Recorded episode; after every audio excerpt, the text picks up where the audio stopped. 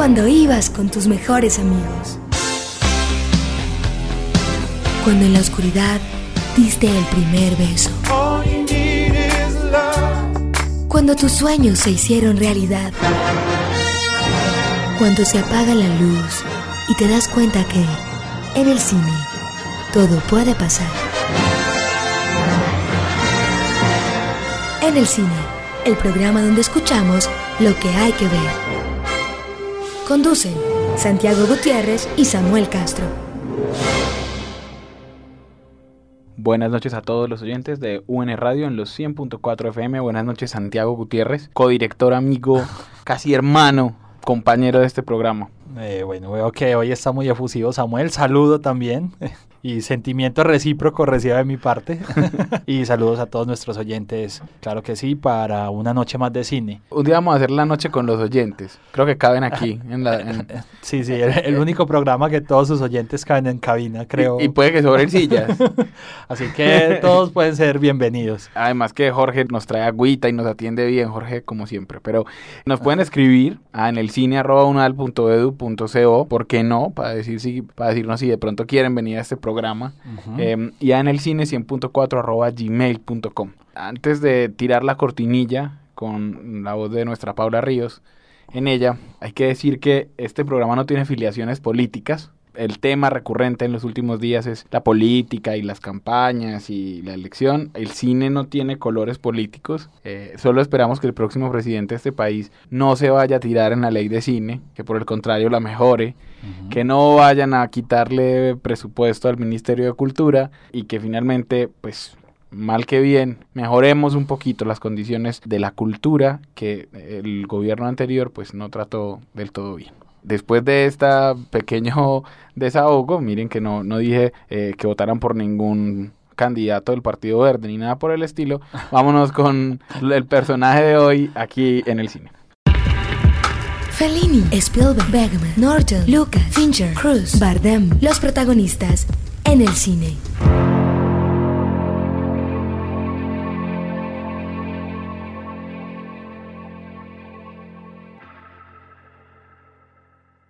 Santiago se murió este fin de semana que acaba de pasar un personaje del, Hollywood, de lo que se llamó el nuevo Hollywood por allá en los 70 que mucha gente pronunció mal el nombre, corríjame si me equivoco, pero no se dice Dennis Hooper, se dice Dennis Hopper.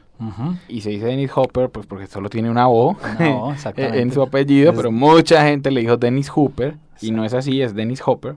Un actor que siempre fue un rebelde siempre, siempre, toda su vida, y que increíblemente llegó a la edad de los 74 años porque se pudo haber muerto hace 40 muy, muy, fácil. En otro país que no fuera Estados Unidos seguramente no hubiera llegado a esa edad. Y sí, y digamos, esta rebeldía le dio su lugar en Hollywood, porque él es como la muestra viva de lo que llamamos la contracultura de los 60 su modo de ver el entorno, de ver la sociedad y de revelarse ante ella y transmitido en el cine, además que fue un tipo muy completo en el cine, que hizo casi que varias labores, son muestra de esta contracultura. A ver, para hablar de Dennis Hopper como desde el principio, hay que decir que Dennis Hopper comenzó muy, muy temprano su carrera en la actuación. Fue un tipo que desde pequeño, él nace en Kansas, estamos hablando del sur de Estados Unidos. El centro. Al centro. En todo el centro, Dodge City, Kansas, eh, sí, es casi que el centro. Y es un, y es un estado. Se llama medio oeste. Es un estado muy tradicional. Muy campesino, digamos. exactamente, como todo el medio oeste de los Estados Unidos. Después él se va a Kansas, que es, digamos, la ciudad más importante del sector, Kansas City, pero a los 13 años va a San Diego y yo creo que un chico venido del campo, podemos decir acá, llegar a San Diego, a California, a los 13 años, ahí encontramos una explicación de esta rebeldía que lo tomó totalmente. Sí, además que estamos hablando de que llega a los 13 años, pero estamos hablando de que los 13 años los cumple en 1949.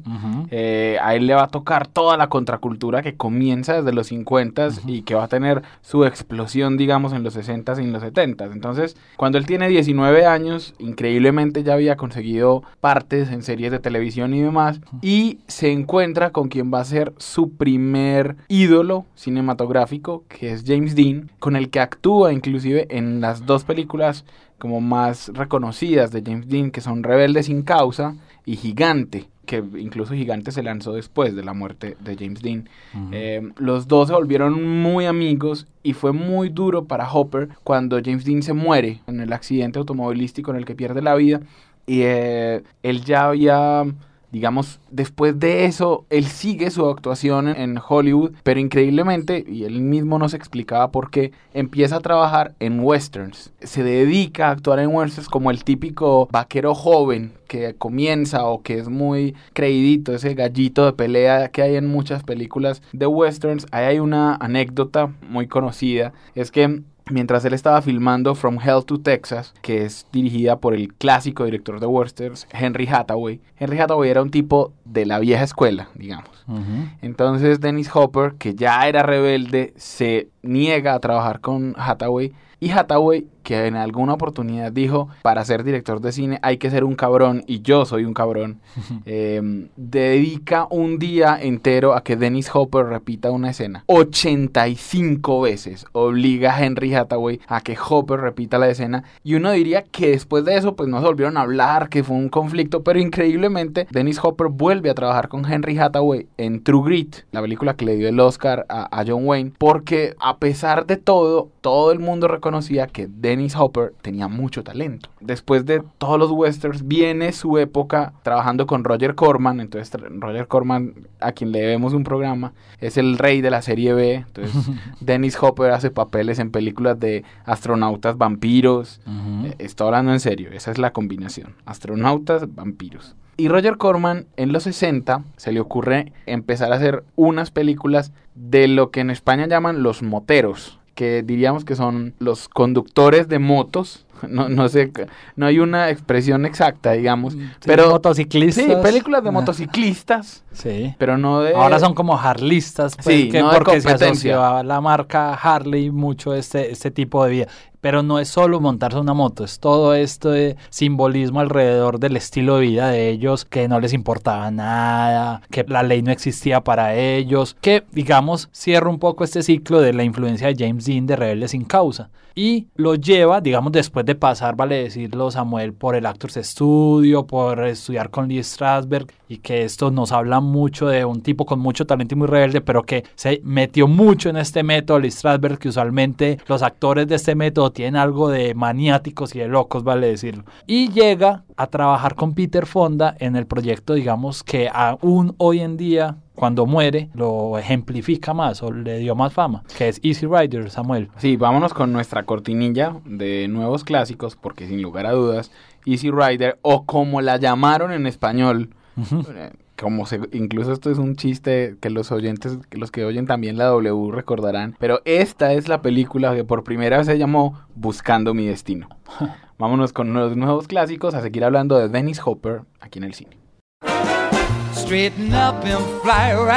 Nuevas viejas películas. De los nuevos clásicos se habla en el cine.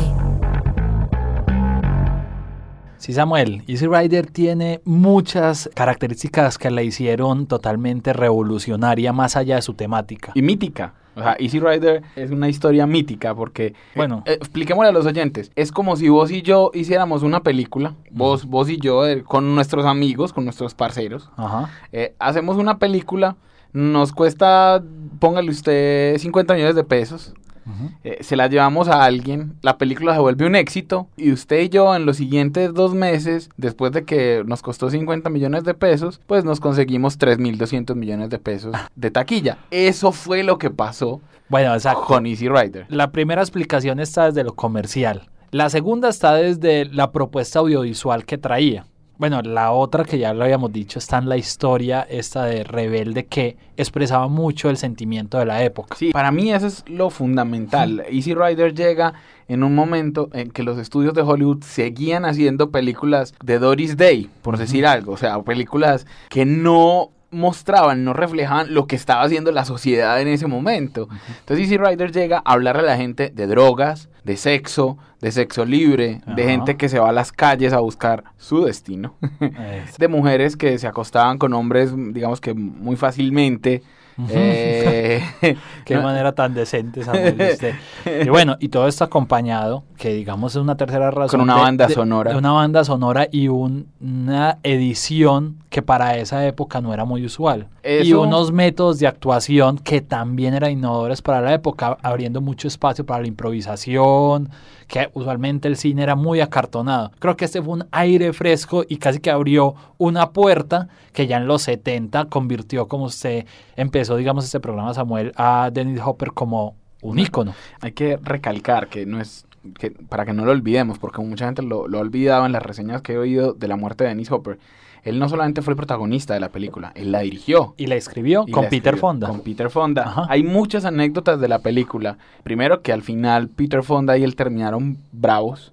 Y De- que Peter Fonda ganó mucho más dinero de lo que Dennis Hopper. Sí, eh, Seguramente pudiera haber ganado lo mismo, pero Dennis Hopper ya sabemos por dónde se le fue todo. No, él era paranoico además. él, él sufrió de una severa paranoia, andaba armado en los Sí. 70 Dennis Hopper, además de todo, pues además de todas sus adicciones, porque era drogadicto, era alcohólico, eh, se casó cinco Sí, veces. decían que en los 70 eh, tenía, se consumía 3 gramos de cocaína diarios con 30 cervezas, un poco de marihuana y unos Cuba Libre como para hacer un buen cóctel. Sí, el hombre, pero solo imagínese esto, llegan, Easy Rider se hace con que se agrupan todos en un garaje y entonces dicen, bueno, ¿quién quiere hacer la fotografía? Listo, yo la hago. Ah, Bueno, vale ¿Quién quiere hacer el sonido? Y vale decir que desde esa época ya Dennis Hopper paralelamente era un fotógrafo de retratos eh, reconocido y también incursionó en la pintura. Sí, sí, sí. O sea, Eh, es digamos un tipo completo y que expresaba mucho ese- ese- esa, cultura de la época, ese, ese, ese momento. Pero entonces imagínese eso, Santiago. Usted me dice, yo quiero ser director de fotografía. Y bueno, y nos repartimos los trabajos. Salimos del garaje y alguien pregunta, ah, bueno, pero él, él sabe de fotografía. No, no tiene ni idea. Sea, es voluntario, es el que quiera. Y así se repartieron los trabajos. Y la pelea con Peter Fonda, eh, dicen los que saben, que en gran parte se debe, hay una escena al final de, de Easy Rider, donde ellos están en un cementerio. Hay que aclarar una cosa importante. Esta escena de la que les estoy hablando, muchos oyentes, los de más edad, probablemente no la recordarán porque esa escena se cortó. Fue El- censurada. fue censurada en la versión que pasó en Colombia Exacto. de esta película. Entonces, en esa escena, en algún momento, Peter Fonda empieza a hablar de su mamá. Y Dennis Hopper, que era el director, obliga a Peter Fonda a que hable de su mamá y a que le pregunte por qué se murió el personaje, el personaje que hace Peter Fonda, que es el Capitán América. Pero resulta que a Peter Fonda, real, la mamá se le había muerto hacía muy pocos meses en suicidio, en un suicidio. Entonces, él nunca había hablado de eso, lo hace en ese momento de la película que es impresionante y cuando se acaba la escena más o menos se insultan y casi que se van a los golpes Hopper y él porque él no quería hacer esto. Hopper se vuelve tremendamente famoso. Le dan, o sea, le dan platica porque los estudios dicen, "Oh, madre, esto fue un exitazo. Entonces vuelven y le dan plata, pero Hopper increíblemente se va para Perú a hacer una película que se llamó The Last Movie, cuyo título, o sea, la última película, cuyo título no fue profético porque hizo más películas, pero sí fue como hasta aquí llegó una parte de su vida, porque fue un desastre financiero. Él se gastó toda la plata en drogas, en contratar gente en Perú, en 80 mil cosas, y Hopper durante varios años fue prohibido, vetado en Hollywood Se gana como el, el desprecio de mucha gente, le toca irse eh, a trabajar en Europa. Y en Europa hace otro papel muy bueno para los que, mm, no sé si se acuerdan, los, los que se vieron la película de Wim Wenders, Tan lejos, tan cerca, y El cielo sobre Berlín, Bruno Ganz, el protagonista de esa película, que es alemán, actúa en una película también de Wim Wenders en 1977 con Dennis Hopper, en una película que se llamó El amigo americano. En esa película, Dennis Hopper le proponía, había una propuesta, porque era una, mejor dicho, él hacía de Tom Ripley, el mismo papel que, haci- que haría Matt Damon muchos años después en Conoces al señor Ripley, en, O en el es- talentoso el señor talentoso Ripley señor Ripley, Fue sí. traducido. en que le propone a, este es el amigo que finalmente es un asesino, y Dennis Hopper se mm, gana el reconocimiento de la crítica europea también por este papel. Sí, pero digamos en esta época también cae en su segundo estereotipo. El primero que usted lo había dicho, Samuel, era el del vaquero joven. En los 70 es el estereotipo que era real de su personalidad, de este tipo loco, medio atormentado, eh, y, vuelve otra vez su carrera a, caer en esa línea recta, a pesar de tener estos buenos trabajos en Europa, y creo que Francis Ford Coppola es quien lo recupera para Hollywood. Sí, Francis le da un trabajo en, en Apocalipsis Now, y en varias películas de él va a actuar también Dennis Hopper, actúa, va a ser el papá de Matt Dillon en Rumble Fish de 1983, pero viene en 1986 una de sus películas más destacadas, y es tal vez la mejor película de David Lynch, que se llama Terciopelo Azul o Blue Velvet, donde él hace el papel de este secuestrador que era adicto, o sea, que uno lo veía eh, con una máscara de esas de oxígeno aspirando droga, digamos, era adicto como a, un gas. Sí, el, el Frank Booth. Se llamaba ese personaje y cuando él leyó el guion, ahí mismo se había identificado. Ya, ya por lo que hemos contado, vemos por qué. Y casi que le exigió a David Lynch que lo tenía que contratar porque ese personaje era él. Eso obviamente llegó a, revivir su carrera. Creo que le dio a los Oscars, llegó de nominación, creo. Eh, él viene le viene una película enseguida, hace una película. Ah, no, esto fue. Ah, pero esta película le dio, digamos que reconocimiento, porque nominan a David Lynch al Oscar como mejor director. Sí, tiene la razón, sí, señor. Y entonces Hopper vuelve a la palestra de Hollywood y a todo el mundo se le ocurre que Dennis Hopper es el perfecto malo y entonces empieza a ser malo en varias películas. entre, ellas, entre ellas Mario Bros. Exactamente. Una cosa terrible. El Rey Koopa, que creo que toda nuestra generación sabe de qué estamos hablando.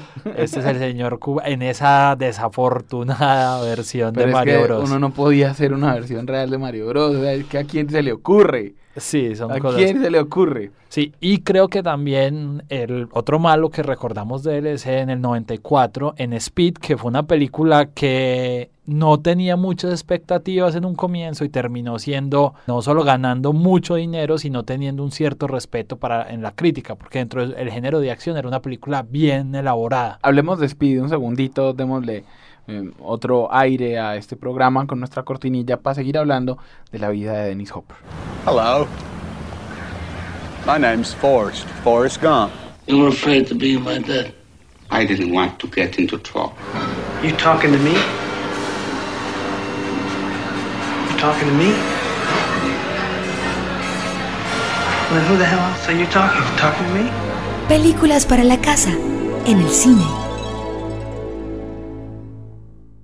Lo que vos decís, Santiago, eh, con Speed, Dennis Hopper vuelve a ser ese malo reconocido. A mí me gustó mucho la actuación de él en Speed. Sí, sobre todo porque en gran porcentaje es, eh, se sustenta en lo intimidante de su voz, en el manejo de su voz y lo intimidante. No es una actuación que físicamente tenga una exigencia mayor y que solo lo puede hacer un actor de este, de este porte. y de esta, experiencia. Experiencia, exactamente. que aunque él no lo quisiera, Dennis Hopper transitó por todas las épocas de Hollywood. O sea, a él le tocó el Star System, fue de los últimos actores que le tocó el Star System, luego le toca el cine independiente y él es una figura de ese nuevo Hollywood donde el director cobró supremacía. Dennis Hopper fue amigo personal y cercano de figuras como Jack Nicholson, como Warren Beatty, como Peter Fonda, exactamente. Y luego le toca este renacer del cine de productor, de Jerry Bruckheimer y demás,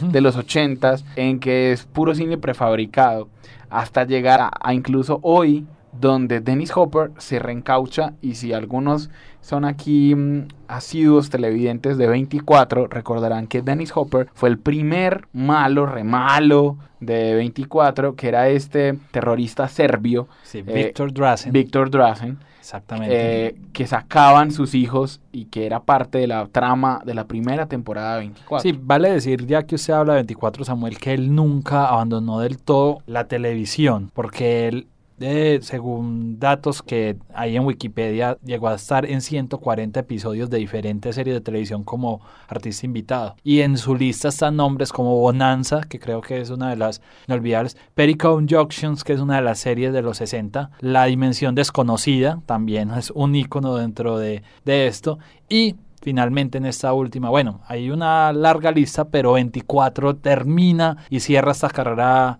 televisiva. Como con éxitos, porque él ahorita está haciendo un papel en esta serie que es como salida de la película de Paul Haggis, de Crash. Ajá. Eh, Ah, la, serie que se llama Crash, o sea, hizo toda una temporada. Y aquí hay que hablar de que Dennis Hopper fue un trabajador incansable. A él le detectan el cáncer de próstata en el 2002. Ujú. No le dice nada a nadie. Es una de, de sus épocas más fructíferas en cuanto a trabajos en televisión y en cine. Estamos hablando de Dennis Hopper pensando que todo el mundo lo recuerda y probablemente no. Entonces, si alguien se vio Elegy de Isabel Coixet, recordará que él es el amigo de Ben Kingsley. En la escena más bonita de la película se está muriendo y él y Ben Kingsley se besan como en un beso de despedida en- entre dos amigos que no son gays para nada, que no son homosexuales, sino que son amigos que se quisieron mucho durante toda la vida.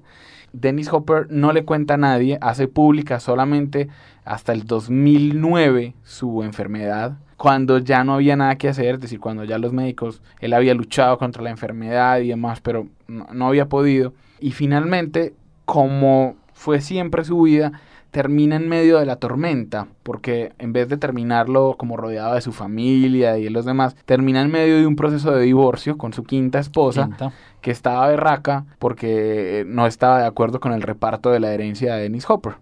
Quería un, un seguro de vida por un millón de dólares. La señora, Dennis Hopper, como vos dijiste, tenía intereses múltiples. Llegó a ser uno de los 100 principales coleccionistas de arte contemporáneo. Fue activamente uno de los que apoyó a Barack Obama en la última elección en Estados Unidos. Siendo republicano, que era lo más, lo más impresionante. Exactamente, sí. Fue un hombre que siempre se dejó llevar por sus convicciones y nunca le importó que lo que dijera la gente. Tanto es así que en una de sus frases más recordadas, él se casa con, ¿cómo se llamaba la cantante de Mamas and the Papas? ¿Cómo se llamaba esa mujer? Ah, ya me acuerdo, Michelle Phillips. Eh. Él se casa con Michelle Phillips, el matrimonio dura ocho días, o sea, exactamente a los ocho días ella pide el divorcio. Ocho días después de que se casan, a él le preguntan que qué pasó y él dice, no, pues los primeros siete días fueron muy buenos. Eh, Uno no entiende qué más pudo pasar ahí. Eh, a él lo, lo, lo arrestan por consumo de drogas. Eh, estaba eh, en el mismo año en que él se divorcia, eso fue en los 70 a él lo arrestan en, en Los Álamos, en Nuevo México, por andar desnudo, con drogas, eh, no sé en qué parte del cuerpo si estaba desnudo, pero tenía drogas, y en una pelea. Eh.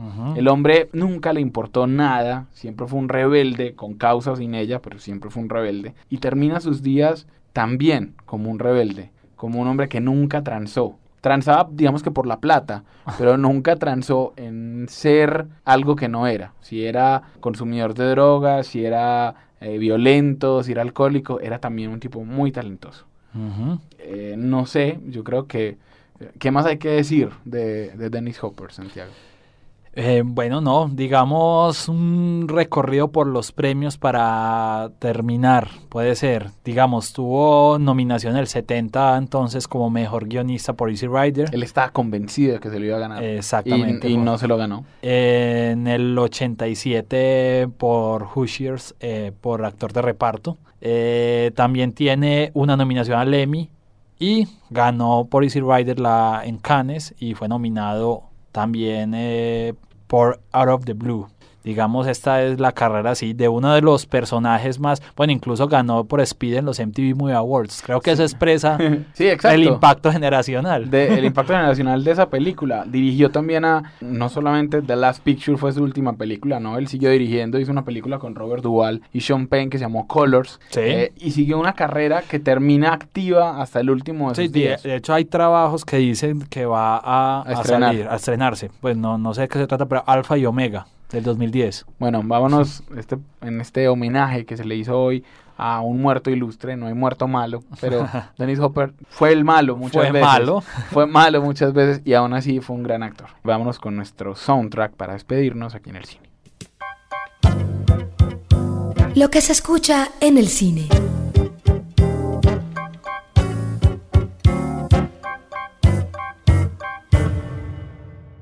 Bueno, la película Blue Velvet o Terciopelo Azul de David Lynch nos regala una canción muy bonita del el señor Roy Orbison que se llama In Dreams. Y entre sueños terminamos el programa de hoy. Los esperamos dentro de ocho días y quédense en el Esférico Radio hablando de fútbol a menos de 10 días del comienzo del Mundial.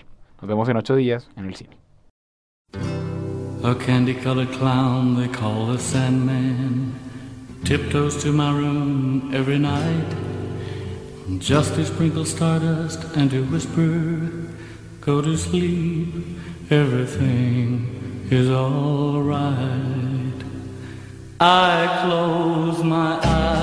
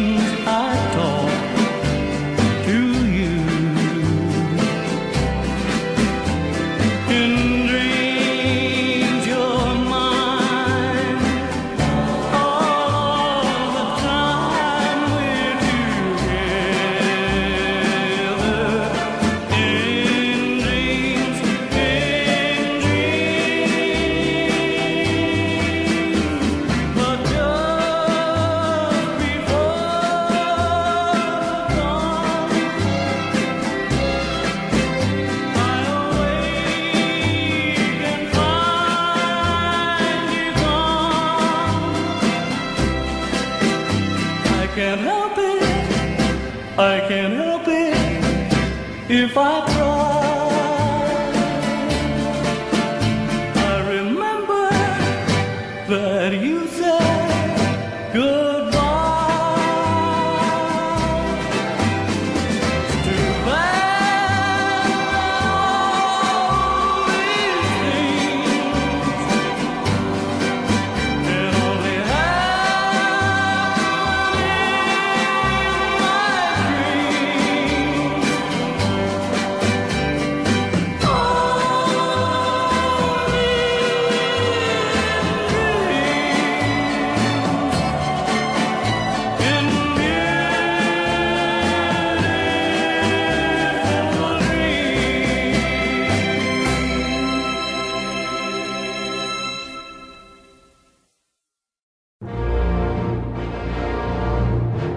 Cuando ibas con tus mejores amigos.